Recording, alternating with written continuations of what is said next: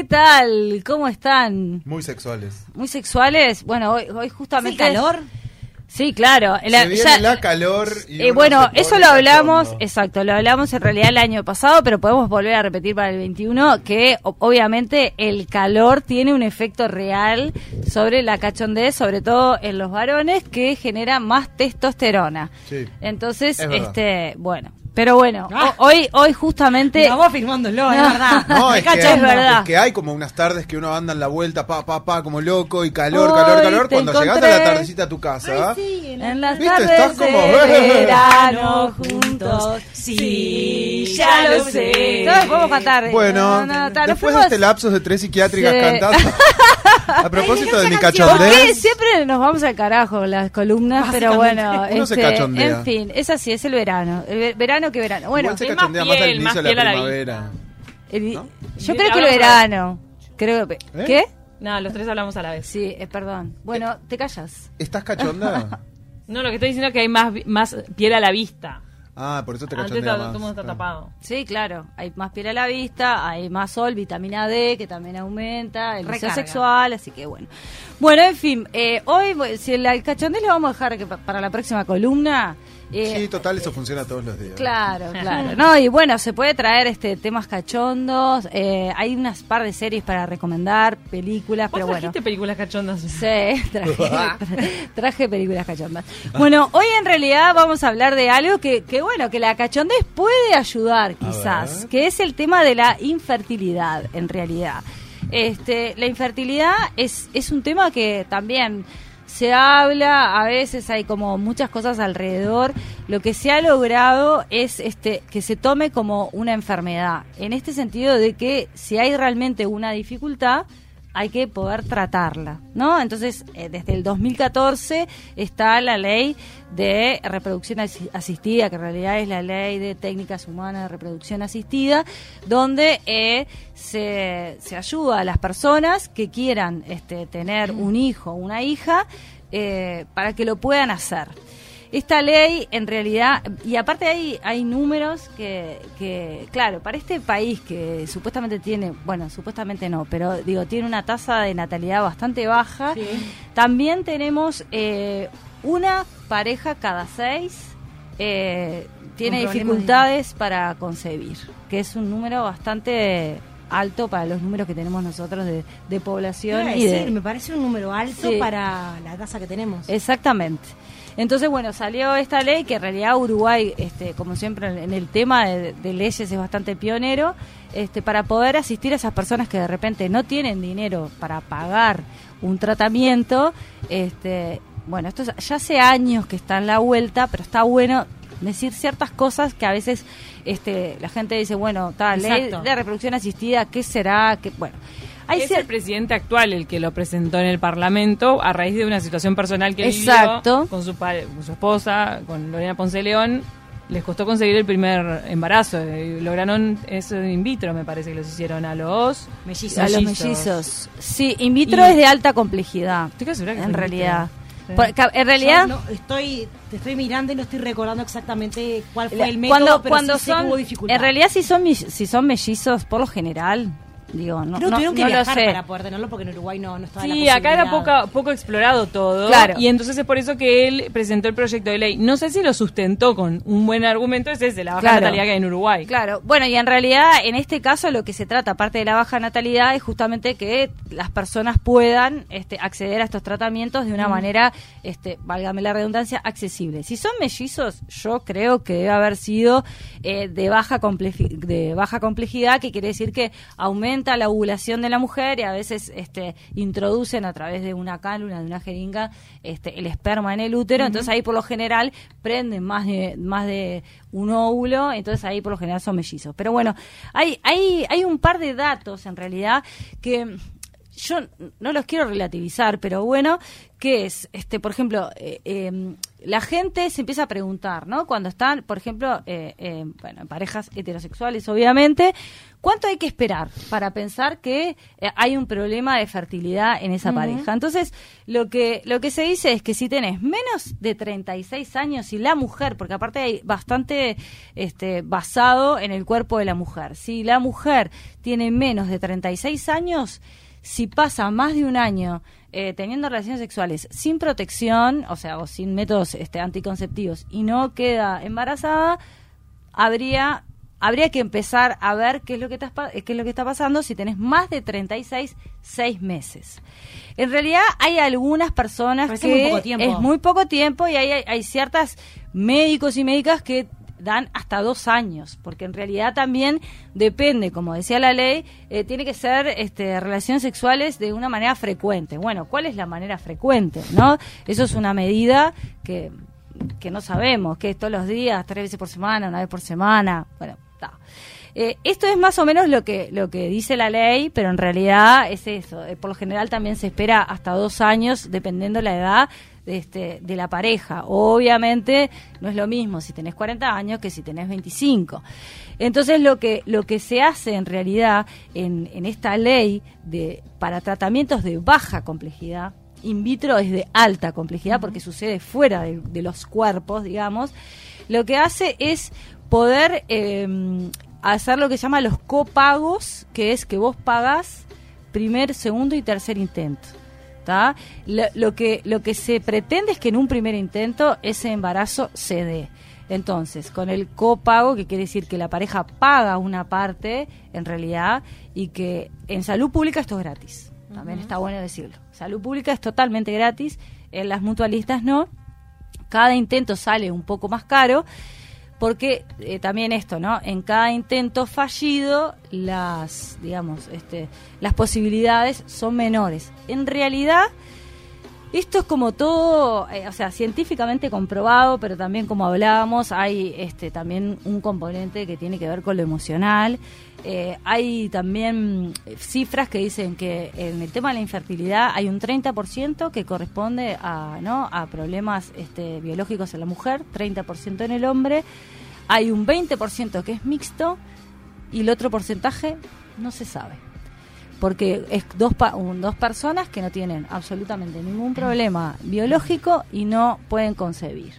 Ahí quedamos con el, el porcentaje restante. ¿Dijiste cuánto es? ¿Dijiste 30, 20? son 60, 80, eh, 20, digamos. Ah, un 20 20%, restante es inexplicable. sí, es lo, inexplicable. que me, lo que me llama poderosamente la atención es que, como en otras políticas también a nivel de salud, en este caso salud reproductiva y fertilidad asistida, no haya y no se le ponga atención, sobre todo en un país que tiene un alto índice de enfermedades mentales y gente trastornada absolutamente y sobremedicada, certificada, gente que no cumple con su trabajo porque está con un certificado eterno y consume psicofármacos todo el tiempo, que no haya una regulación al momento de concebir con un abordaje psicopedagógico, terapéutico, psicológico. O sea, seguramente Sí. lo, lo, lo haya, pero eh, de alguna manera abocado a, bueno, estás bien, estás preparada y demás, pero no más. En realidad, Sí. en realidad ahí hay, hay varias cosas que está bueno que, que traigas ese, ese tema, porque además eh, yo estoy hablando y, y tomo todas las cosas que no he dicho y esa es una, que también la ley de reproducción asistida también eh, cuenta eh, este tipo de cosas, las personas que eh, van a, a hacer este, este Consulta, tratamiento tienen que ser personas que sean no autoválidas, autoválidas no, autosuficientes, que puedan en realidad, este, ta, esto mismo, ¿no? No tener un desequilibrio tal que no puedan este, criar este, un hijo, una hija, que según lo que entiendo, en realidad no hay un psicólogo o psicóloga que intervenga, Claro. pero bueno, queda ahí a- al criterio de, de los médicos y los y médicos y médicas que hay, ¿no? Pero sí es verdad eh, en esto mismo que decís, este, y, eh, pero sí hay, por ejemplo, una red que no tiene que ver exactamente con esto, que se llama redfertilidad.ui, que la que, digamos, la creadora es María Belén Piñeirúa, que este, hizo esta red para trabajar en la contención Claro. en las mujeres y en las parejas que pasan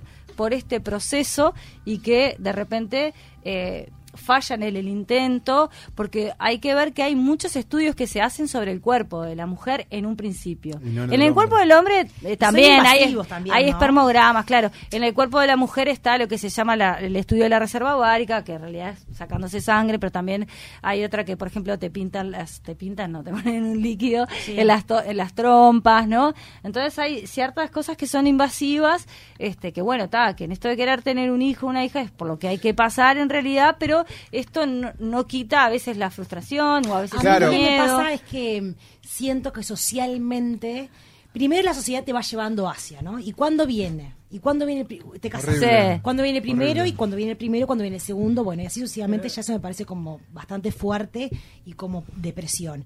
Después siento que no hay una contención familiar para la pareja o para la mujer que lo está buscando y no lo está Hay encontrando. mucha expectativa, Porque no somos tú, porque no somos tubos de ensayo. Claro. Somos personas que sentimos, que vivimos, que nos angustiamos, que nos frustramos y que tenemos una vida que las cosas nos afectan. Y que esa Claro. frustración a veces puede llevar a ser el Y no factor hay- principal de, de no que poder eso- concebir. exactamente. No hay un Entonces, acompañamiento. eso es lo que no está bien No hay una- manejado. hay dos cosas, dos factores que para mí son un combo letal. No hay un acompañamiento y hay una presión. Y cuando se junta el que no estoy acompañado y me presionan para llegar hacia eso, esa combinación realmente es muy fuerte. Sí, claro, por eso... Y la pasamos mal. Claro, por eso La es que está muy mal. este 20%, por ejemplo, de, de personas que no tienen ningún problema biológico, digamos, y ahí intervienen otras cosas, intervienen eh, cuestiones que es también lo que yo decía, es con la gente que yo trabajo, ¿no? Que es esas personas que no tienen ningún problema, pero bueno, hay un, un tema del concepto o no de la maternidad, si realmente quiero tener un hijo o no, porque muchas veces pasa esto mismo de la presión, que creo que quiero tener un hijo o una hija, y en realidad después trabajando me doy cuenta que no, que es una cuestión más de, de cumplir con la sociedad, con la familia, con lo que sea. Lo que quiero, bueno, esta red de fertilidad.ui que está en, en Instagram y en Facebook, lo que hace es eso, contención a, a las parejas que estén pasando eh, por esto y con parejas también quiero quiero decir que esta ley no solamente contempla a las parejas heterosexuales, sino también contempla a las parejas eh, homosexuales, a las mujeres. Salió, en las noticias una pareja de mujeres que Exactamente. cuatrillizos. Claro. El- Bueno, cuando es cuando es un, un embarazo múltiple, por eso decía lo de lo de la calle, por lo general es esto mismo, ¿no? Se aumenta este, la, la, la, Claro. la ovulación para Y que pueden prender varios. Pueden prender varios, entonces por eso por por lo general es múltiple el embarazo. Este, y además había un límite también que a partir del 2015 eso se quitó, que era que el límite estaba en los 40 años, las, en las mujeres. ¿Por qué? Porque las mujeres a partir de los 36 años empezamos en una baja de, de lo que es la, la reserva ovárica, pero en realidad también eso depende cuán, ¿no? este, cuántos óvulos tenga, hasta cuándo menstruó mi familia, ¿no? Hay, mu- hay muchos factores ¿Se para puede ver. saber de antemano que cómo está tu fertilidad como, como mujer? Sí, claro, es, es, es la, ¿O la, te la, desayunás el día que vas a buscar? La reserva ovárica se- se- es un estudio que se puede pedir en realidad, creo que si no estás en, en- en un tratamiento de fertilización, no sé cuánto te puede salir, pero es sacar sangre y medir lo, lo que se llama... Ay, ahora me olvidé del nombre, pero es, es, es el nombre de una hormona que, ta, que ahora me olvidé, pero que te lo miden y ahí vos sabés si tenés una buena reserva ovárica este o no, en realidad. A mí me ¿no? pasa que la información, como periodista lo digo, la información es poder, pero a veces la ansiedad te lleva a querer averiguar, por eso hice la pregunta si se podía saber de antemano, y en realidad es como, ¿qué vas a hacer con la información que la tengas? ¿Por qué no te dedicas a lo que deseas? ¿No? opino lo mismo con el embarazo. Para mí el embarazo está sobreintervenido. Hay varias, eh, eh, no digo la que es estructural, por ejemplo, que es que se mide los huesos, los Sí, es muy importante que para también es detectar los cromosomas y importante. enfermedades. Después hay otras que son súper invasivas. Hay lo, de- lo del, el, el- ¿cómo es? El estudio de la glicemia. Ay, que tienes que tomar un líquido. Si no hay nadie con diabetes en tu familia, si no engordaste demasiado, o sea, hay, hay muchas cosas que están totalmente sobreintervenidas. Te, te dicen el peso de tu bebé antes que nazca, a veces le erran y vos crees que vas a tener, no sé, un bebé enorme y es chiquito uno chiquito y después... Hay, hay mucha información que yo estoy de acuerdo que no aporta a la hora de este seguir adelante, ya sea con un embarazo o con este tratamiento. Pero bueno, para que sepa la gente también y para que esté sabiéndolo, este, este tope de 40 años se ha sacado este, y que además ahora también el Fondo de Recursos eh, financia un porcentaje para eh, los este, tratamientos de alta complejidad, que ahí estamos hablando de in vitro, ¿no? pero que bueno, que siempre la pareja tiene que eh, pagar una parte. Obviamente esto está regulado según, por ejemplo, si ganás menos de 30.500 pesos, pagás un porcentaje, si ganás más, otro porcentaje, pero Claro, en cada al- intento es, es un ingresos. poco más. Pero lo que, se, lo, que, lo que contempló esta ley es que entre los tres intentos lo que pagás es menos que un intento en una clínica privada.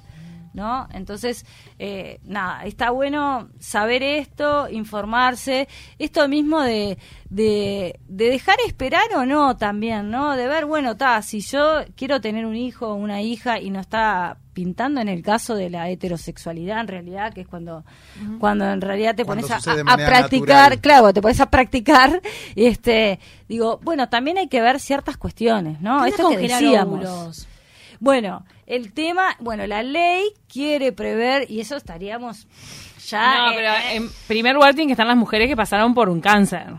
Más que exacta- todas las mujeres. Exactamente. No sé en qué que- país del mundo le dejan congelar No, no. mujeres comunes y corrientes. Esto, esto, esto, Plata. lo que quería prever, la, claro, la ley era justamente las mujeres que se sabe que, que tenían, por ejemplo, que tienen una, una enfermedad que luego puede ser inhabilitante, que se las pueda dejar... O este, antecedentes importantes. ¿no? Claro, ou- eh, de- guardar, congelar óvulos, eso todavía, según tengo entendido, no está previsto porque aparte es un procedimiento carísimo. Costosísimo. ¿No? Como esto también lo digo, nada que ver con la ley, como por ejemplo el poder este congelar el, el cordón, por ejemplo, que tiene células madre. Las células madre son las células exactas y coincidentes 100% con cada uno de nosotros y nosotras, o sea que si tenemos un trasplante de médula... Carísimo. Carísimo. Hay bancos suizos que Pero ¿saben de eso. para Cuando qué? vos tenés el bebé vienen con un maletín. A mí me parece un embole. Como Pará, por eso quiero quiero explicar para qué sirve, porque capaz que hay gente que no sabe. sin y es, tiempo. y es, es eso, que es, son células que son absolutamente compatibles contigo. Si vos tenés un trasplante de médula o generar un órgano, cualquiera va a ser compatible contigo porque es tu información genética. Señor, Te estás señora, ahorrando mucho. No, le puedes salvar la vida a tu hijo. Exacto, le salvás la vida a tu hijo de una. Totalmente. Porque es muy le pasa algo. Si le pasa algo, ya, Ay, cualquiera de típico nosotros. que lo hace y después no le pasa nada. Señor, señora, viva, disfrute la vida y cuando se tenga que morir se muere, punto, se terminó. ¿no es? Ese es el mensaje de Gabriel Ay, y el bueno. de feliz, feliz año, mi amor. Y a la Te mierda quiero. todo, feliz Silvita, Navidad. gracias por tu Chao. columna. Siempre son favor. interesantísimas con Gracias. información buena Sos y un útil. amor. Ay, mi amor. Sobre todo útil. Así que más copelo, por favor. Fertilidad Uy se Te voy a llama. chuponear acá. ¿Qué? La ¿Qué web pasa? dijiste Fertilidad Uy. Fertilidad, uy. Los que estamos cachondos ¿Qué ahora. les pasa? El calor. Es el calor.